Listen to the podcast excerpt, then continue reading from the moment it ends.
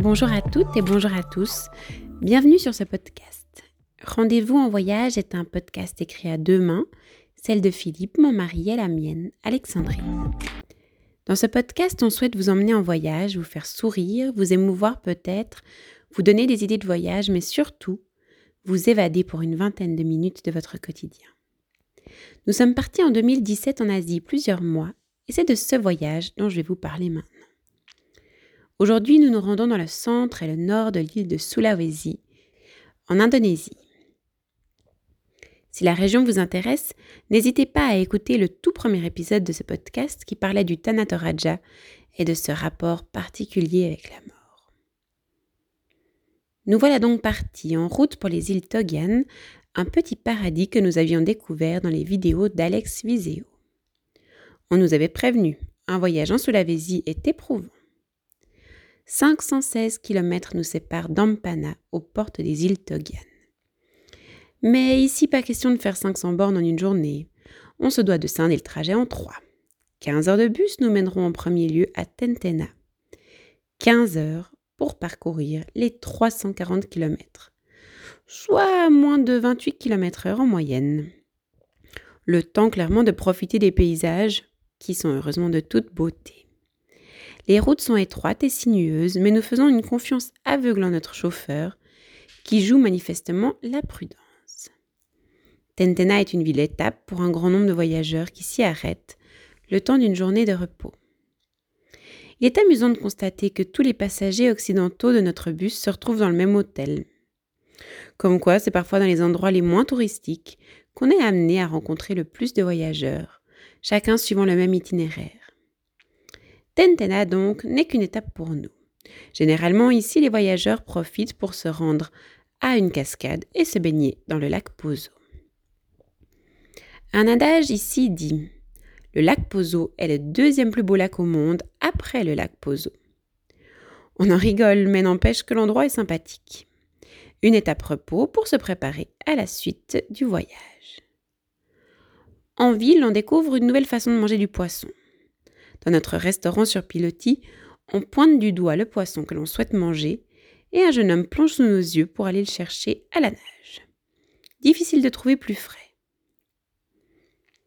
Après 5 heures de bus, nous rejoignons Ampana. Puis il nous faut encore pas moins de 4 heures de bateau pour arriver à destination sur l'île de Malengue au nord de l'archipel. Le speedboat promis au port est une simple barque à moteur. L'île de Malengue, parmi les plus reculées et sauvages, compte une quinzaine de touristes en ce mois de novembre.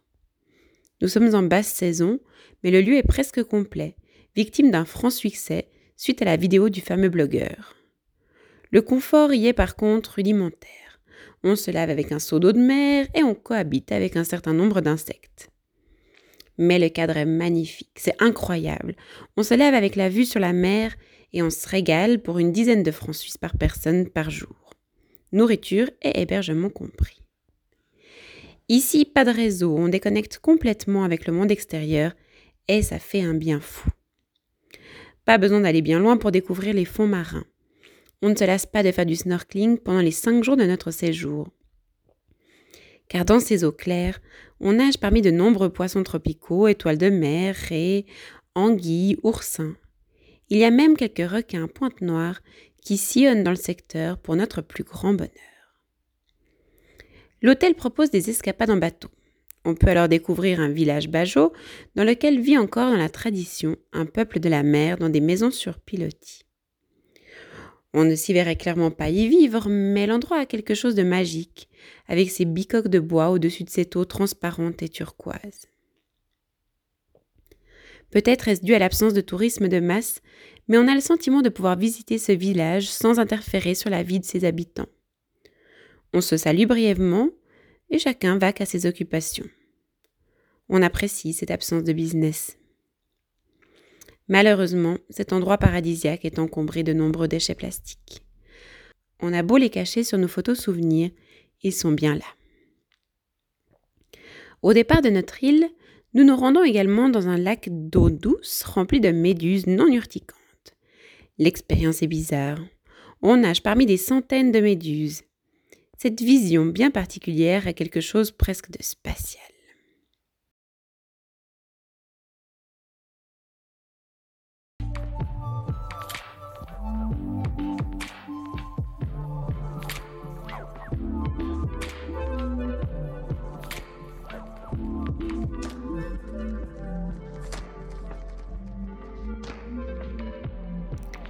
Nous quittons Malengui en direction de Gorontalo au nord.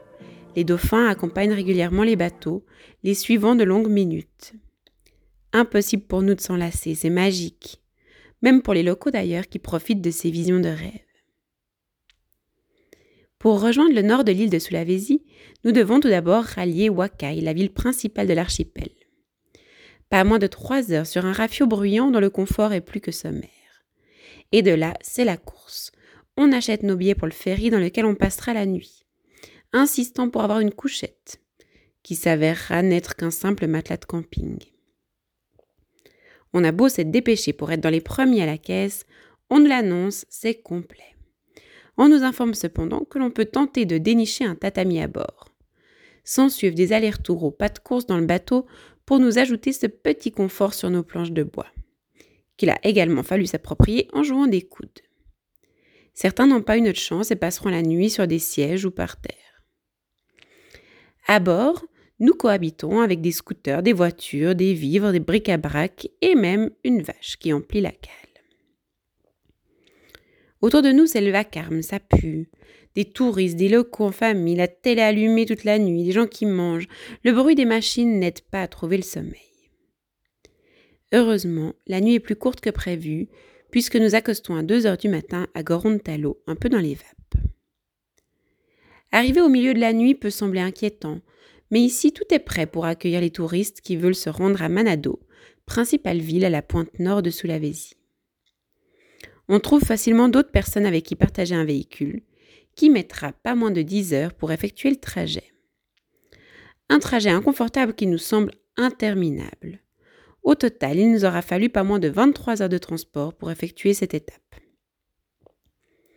Quand on dit qu'un voyage en Sulawesi se mérite, on commence à comprendre. Au nord de l'île, les tarsiers sont une attraction à eux seuls. Ces petits singes aux yeux exorbités sont des stars dans le parc national de Tangkoko. Le paysage du nord est bien différent de celui que nous venons de quitter. Désormais, le sable des plages est noir et de nombreux volcans nous entourent. À Batuputi, d'où nous allons visiter le parc, il n'y a que deux guest houses. On ne vient ici que pour la faune sauvage. Les tarsiers sont timides, il nous faut nous lever tôt pour espérer les apercevoir rentrer dans leur arbre nid. À 4 heures du matin, notre réveil sonne, mais la pluie s'est invitée. L'averse est puissante et annule toute tentative de sortie.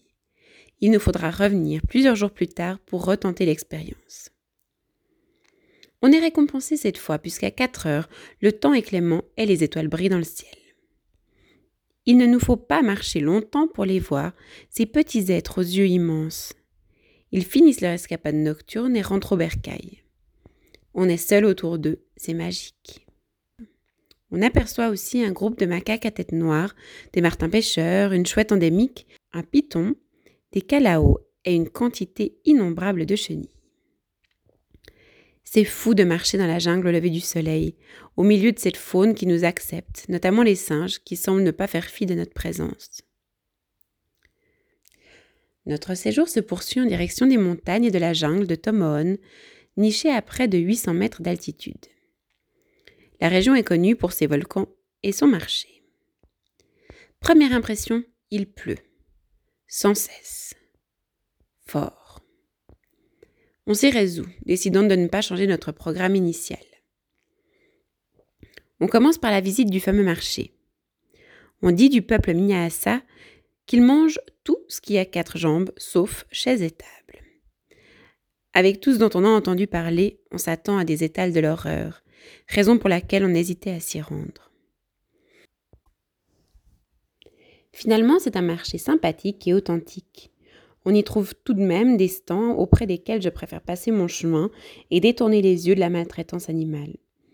Il faut dire qu'en dehors des fruits, légumes, poissons, on trouve des brochettes de rats, des chauves-souris grillées et, le plus difficile à voir pour nous, des chiens entassés dans des cages attendant leur sort à côté de leurs congénères déjà grillés au chalumeau. C'est évidemment déroutant pour nous, mais on essaie de ne pas juger ce régime alimentaire, nous condamnons davantage la traite des animaux encore vivants.